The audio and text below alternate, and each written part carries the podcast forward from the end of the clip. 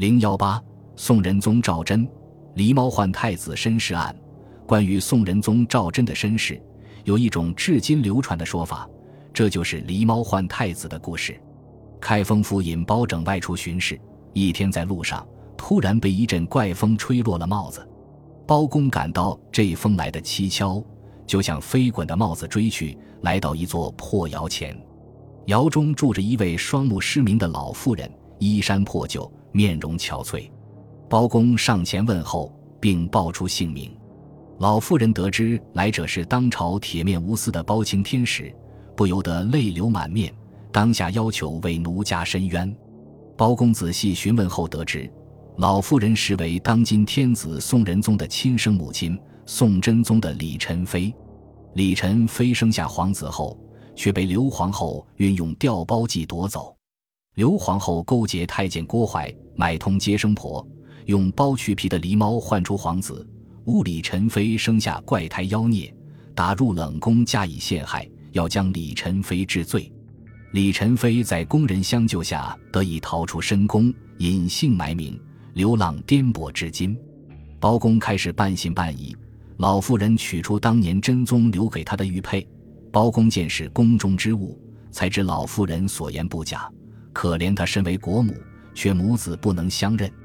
于是包公将老妇人带回京城，设计使仁宗认母，并承办了此案的郭槐等恶人。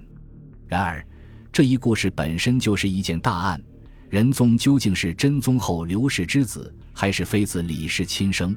无论是小说还是戏曲，几乎众口一词，认定仁宗是李妃所生，而非刘皇后之子。据可靠资料记载，真宗病危时，不放心年幼的儿子，生怕皇位落入他人之手，他在寝殿召见了大臣们。宰相丁谓代表文武百官在真宗面前作出承诺，皇太子已经做好了继承大统的准备，臣等定会尽力辅佐。这实际上是向真宗保证将全力辅佐新皇帝，绝不容许有废立之心。真宗表示满意。事实上，真宗晚年，刘皇后的权势越来越大，基本上控制了朝政。真宗留下遗诏。要皇太后全统处分军国事，相当于让刘后掌握了最高权力。这样，仁宗就在养母的权力阴影下一天天长大。刘太后在世时，她一直不知先皇嫔妃中的李顺荣就是自己的亲生母亲。明道二年，刘太后病逝，仁宗刚刚亲政，这个秘密也就逐渐公开了。最有可能告诉仁宗实情的。当是八千岁皇叔赵元衍和杨太妃。赵元衍自真宗死后，过了十余年的隐居生活，不理朝政。在仁宗亲政之际，赵元衍复出，告以真相，应该是情理之中。杨太妃自仁宗幼年时期便一直照料其饮食起居。